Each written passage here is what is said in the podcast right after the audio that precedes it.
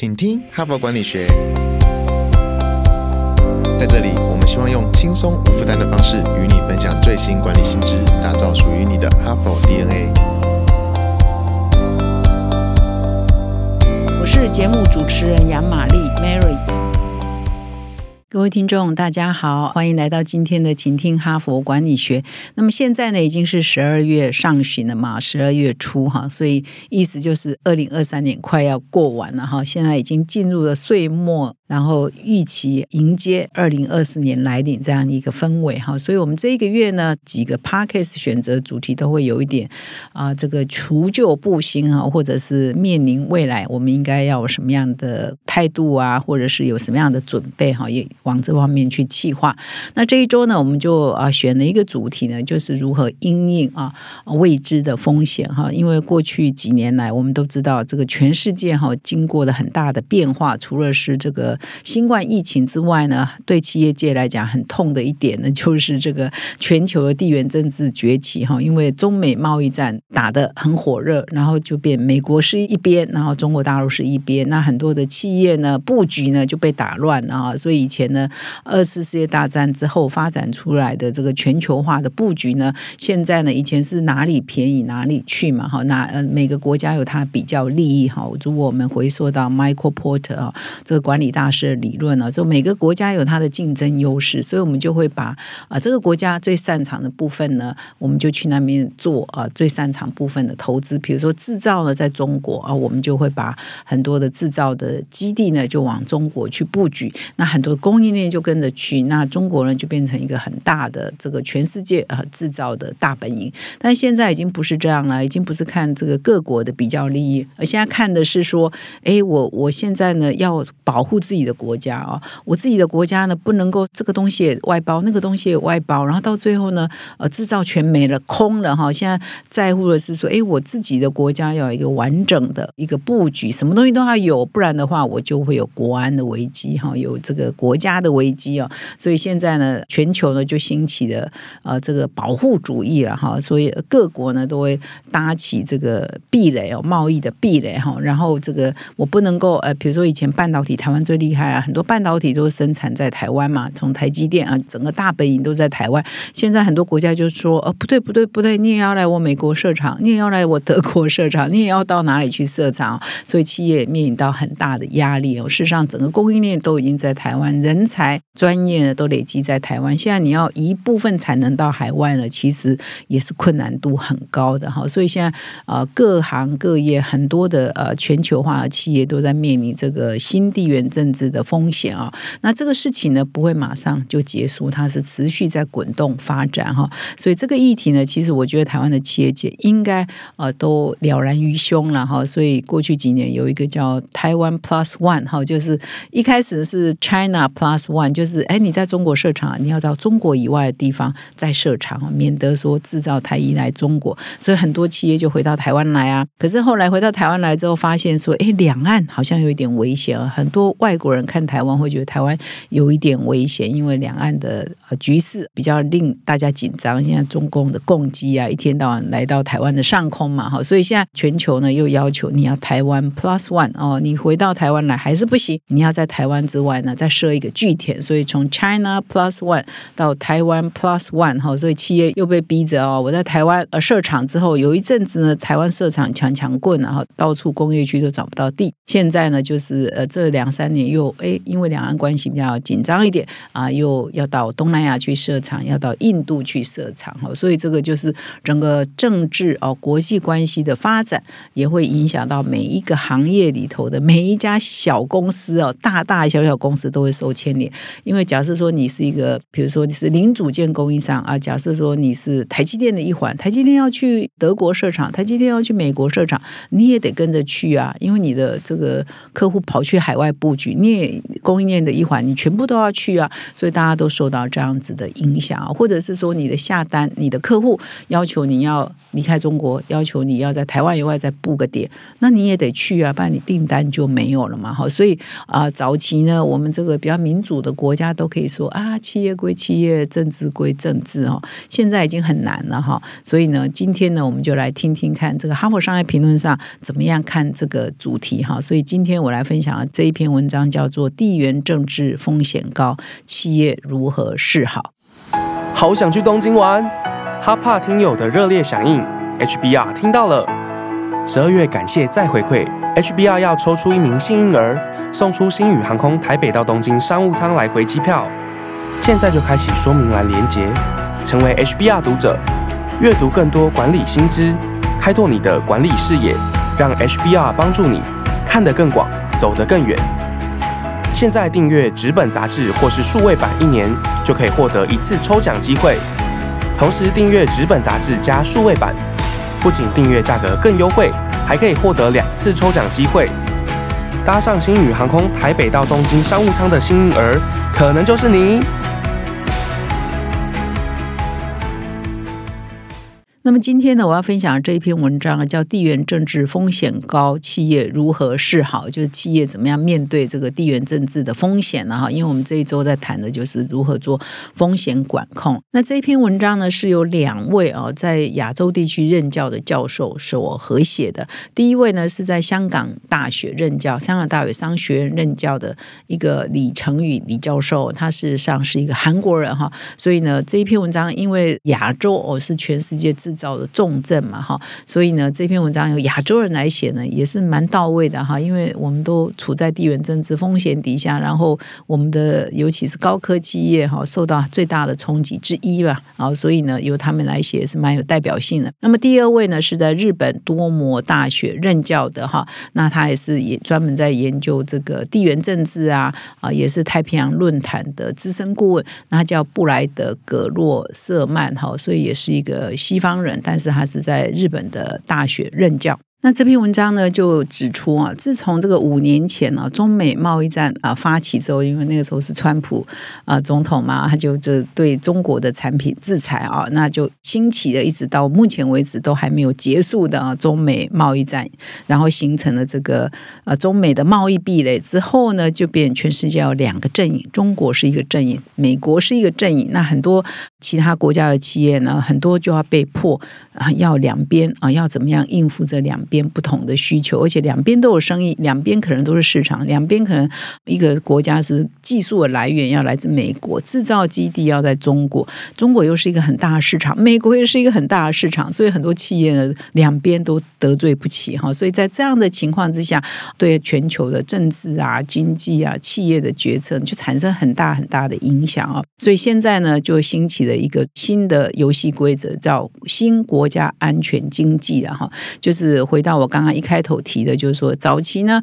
我们就是一个全球化，资金啊、人才啊、技术的流动呢，是依照这个比较竞争优势在决定啊。这个国家擅长做技术，我就在这边投资做技术；这个国家擅长做制造，我在这边做制造；这个国家擅长做服务，我在这边做服务。可现在呢，变成是说，中美贸易战之后呢，美国人突然间发现，他要拿到一个晶片呢，要长达一年，因为所有的晶片制造都在台湾，哈。所以他才会觉得说，那这样子美国有很大的危机啊！我要取得晶片，必须要仰赖其他国家来帮我生产，而我要跟着别人一起排队哈，所以他们也就很大的恐慌感那所以才会说，那你要来美国制造，才会有台积电去美国设厂这样的背景因素嘛哈。所以呢，他就把这些呢汇整起来，这个呃，他下了一个词叫做“新国家安全经济”的这个主义啊，正在兴起，每一个国家都要觉得我我什么都要有。我要有一个国家的战备存粮的概念哈，就是粮食以前有有这个概念，现在呢，我我晶片也要有自制能力啊，我要自己取得啊，我不要仰赖其他国家啊，所以呢，他是说，呃，这个新国家安全经济的崛起呢，是有四个因素哈，呃，组成的，那彼此呢又交互影响。第一个因素就是早期我们会认为说，呃，全球化。很好啊，大家就擅长什么就做什么，全球是专业分工嘛，哈，然后共享好处嘛。后来发现好处也没有共享啊，严重的贫富不均啊，或者是财富分配的问题哈。而且呢，全球化之后呢，也会引发这个哎相互依赖的风险啊。我必须依赖你帮我做什么，可是有一天你不帮我做的时候，那我怎么办呢？哈，我是不是就会陷入一个风险？所以它也是有风险。合作有的时候不一定会那么顺畅嘛，有时候你可能会被制裁啊，你可能会被围堵嘛，哈。所以这会让国家陷入了一个相互依赖而所产生的新的风险。那也因为这样呢，就产生了这个新的地缘政治哈，尤其是中国跟美国这两大阵营哈。那么现在呢，这个竞争呢又来到了主要竞争的领域呢，就中国跟西方主要竞争的领域就是在先进科技这一块哈，大家都很没有安全感哈。那尤其是现在是 AI 或跟半导体这一块是最先进的科技嘛，所以在这两块呢是互别苗头。那比较特别的是说，以前国与国的竞争可能是国家跟国家之间的竞争，可能是武力跟武力之间的竞争。现在私营部门，也就是一般企业，也被搅进啊这样的竞争里头。哎，你你什么企业，你什么技术，你就是不准出口去大陆。什么样的设备，什么样的呃机器，你就是不准出口去大陆。所以现在被限制的哦，被规范的反而是民间企业哦。所以民间企业过去可以说，尤其在西方世界，呃或者是比较民主的国家会说啊，我们企业家不参与政治哈，可以完全很清高说，我们就做我们的生意了，我们赚钱就好。那共产国家当然以前不可以这样嘛，因为共产国家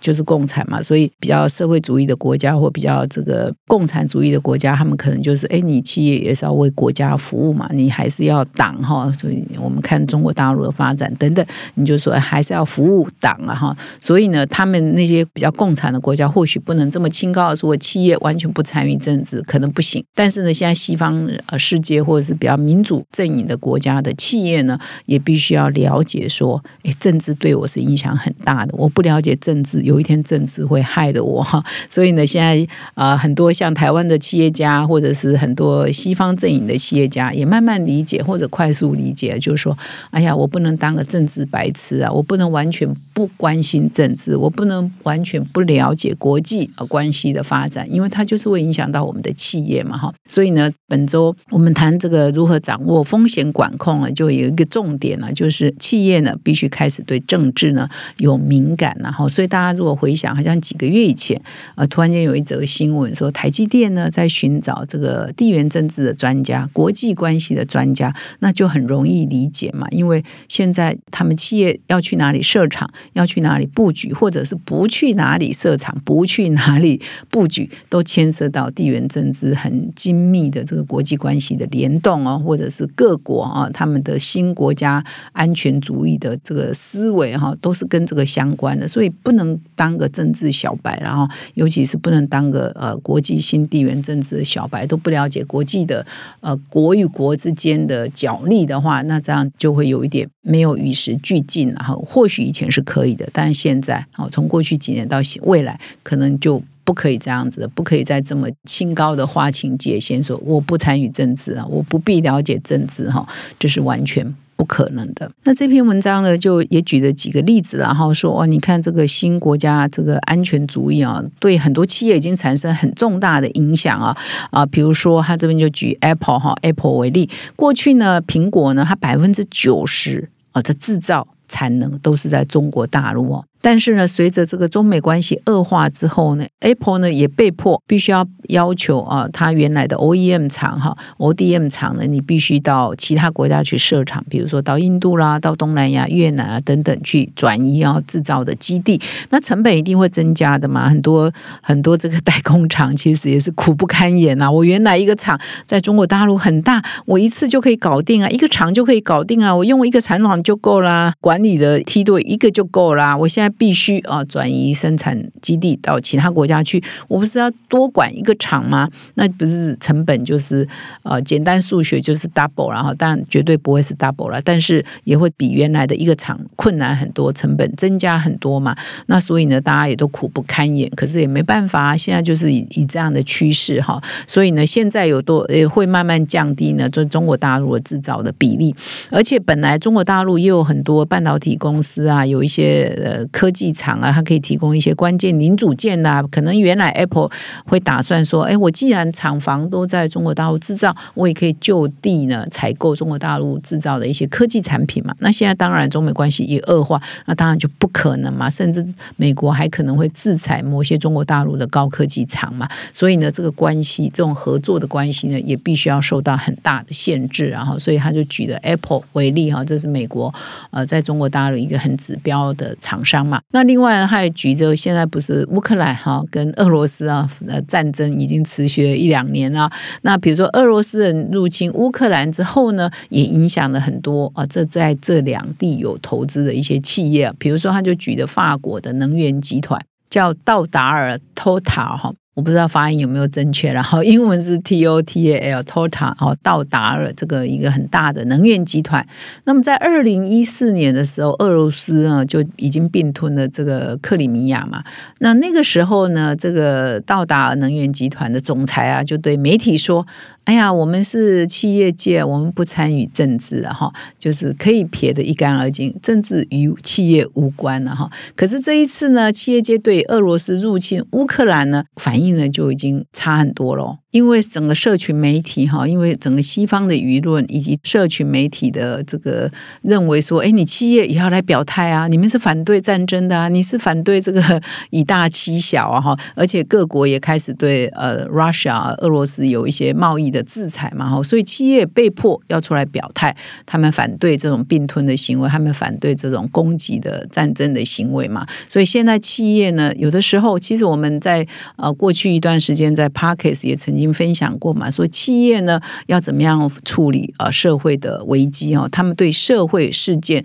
以现在这种时代啊，因为社群媒体又这么发达，因为很多这个粉丝们啊，或者是我们的消费者们哈，社会大众是期待企业要扮演啊，除了赚钱获利之外的其他的 ESG 的角色嘛。所以对一些重大的一些社会事件或国家事件或安全事件，企业完全不表态，可能也是不行的哦。也不能说，哎，我们是企业，我们跟政治都无关呢。但是不是哦？很多人已经把企业当成企业是一个公民啊，是一个法人，是一个公民，是企业公民，不是我们的自然人公民。但是企业也是一个公民，你要善尽你公民的责任哈。这都是在 ESG 的全方位的思考底下的一个概念。所以，现在企业呢，绝对不能说，哎呀，不碰政治哦啊，这个性骚事件跟我无关啊啊，这个什么呃，这个。这个舞弊事件跟我无关，很多事情企业现在都被迫，你也必须要出来表态，不只是政治或这种国际政治，呃，这个战争而已，可能其他很有名的这个很重要的社会大众关心、消费者关心、我们用户关心的一些社会议题，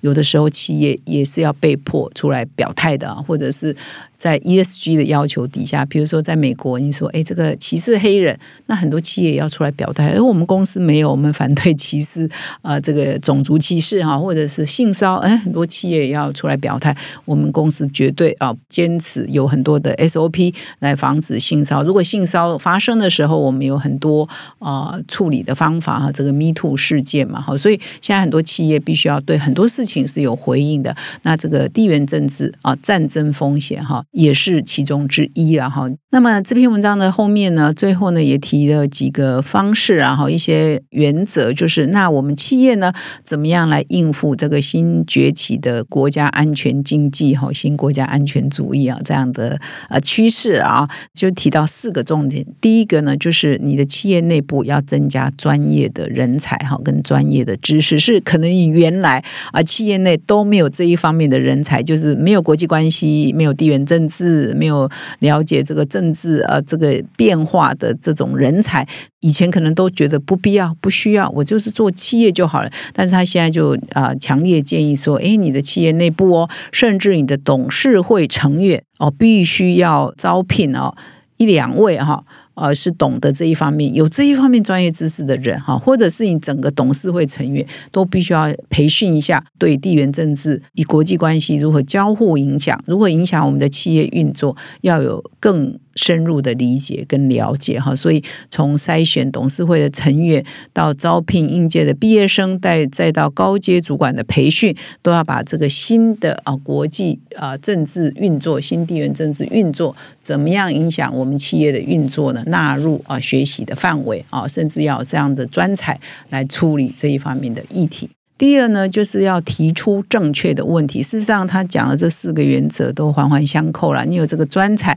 你才能够找到。到底我们现在面临到是什么样的问题？找到你要处理的正确的问题啊，对的方向是什么？所以呢，就是先有人才，然后你才能够拟定正确的问题。你可以了解，当一个事件发生的时候，比如当一个战争发生，你可能就要去推演它未来的发展对你企业的影响是什么，或者是国与国之间的争议不休，像中美这样争议不休，或者我们美中台这样复杂的地缘政治的发展的关系啊，未来总统又选。的是谁胜出，又会对我们的企业影响有多大呢？你可能要内部要观测，有好的人才才有办法提出好的问题，然后提出好的这个应战啊，或者是应应啊的方法嘛。这个就是扣紧我们这一周所谈的，你要掌控未知的风险，或如何呃拟定啊对未知风险的应付的办法嘛。哈，所以这是第二个方向。那么第三个呢，反正你就要接受，从现在开始呢，或许几年后又不一样了哈。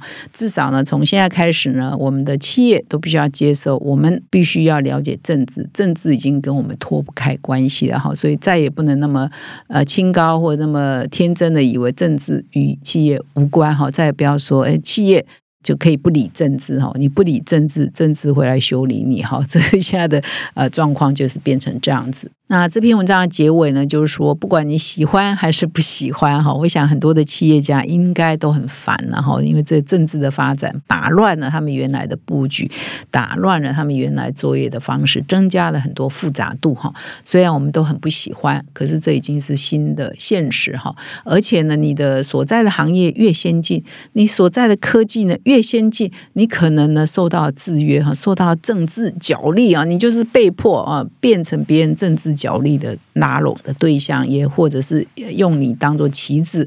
或者要拉拢你，比例机会是越高，因为你越重要嘛，哦，你被撕扯的几率就越高哈。所以呢，这已经是不争的事实，大家也都看在眼里哈。所以啊，企业呢啊，应该怎么样面对这个新的新国家主义啊这种现实，面对这个新。现实呢就不可逃避，那只有面对嘛，那只有想方设法解决嘛，只有增加我们的专业嘛，增增加我们内部的人才在这一方面的这个敏感度嘛，或者是增加这一方面的专才嘛，才有办法应付未来新的现实。那这个企业的发展或国际的发展，当然都是每天每天都在变的。现在是这样，或许几年后又会有一个新的面貌，那我们不可而知嘛。但是我们可以预测说，从过去几年一直到未来可以见的短暂的这几年，应该这个趋势是不会变的哈，所以我们就在这里呢，跟各位听众分享，跟各位企业界的朋友分享啊，你再也不能说我不管政治了哈，你不管政治，政治会来修理我们。感谢你的收听，我们明天再相会。现在就注册 HBR 数位版会员，每月三篇文章免费阅读，与世界一流管理接轨，阅读更多管理大师的精彩观点。现在就开始。